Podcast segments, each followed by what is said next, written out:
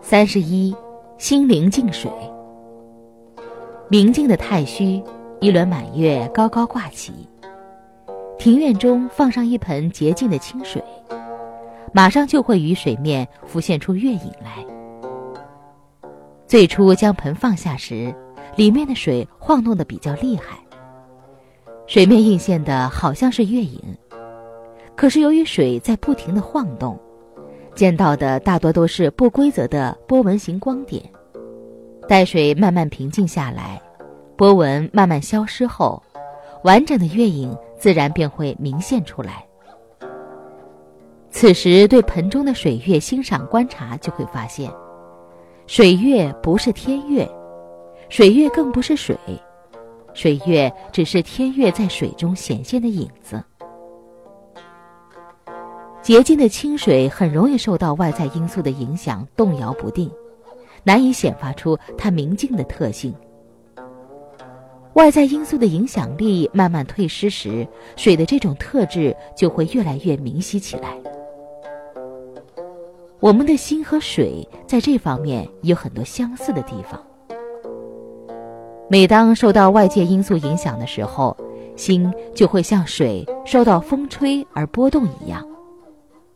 比如别人一句赞叹的话，让心波动得沾沾自喜、欢喜若狂。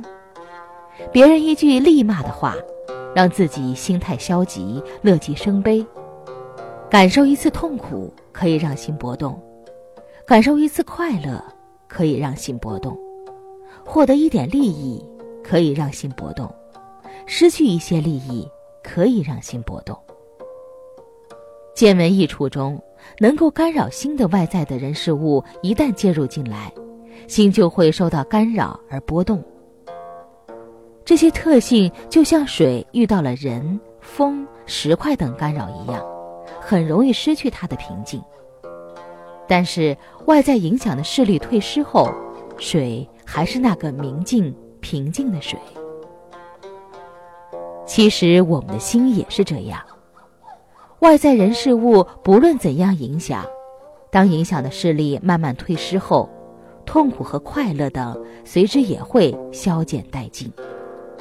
心还是会还原到本来明净平静的状态。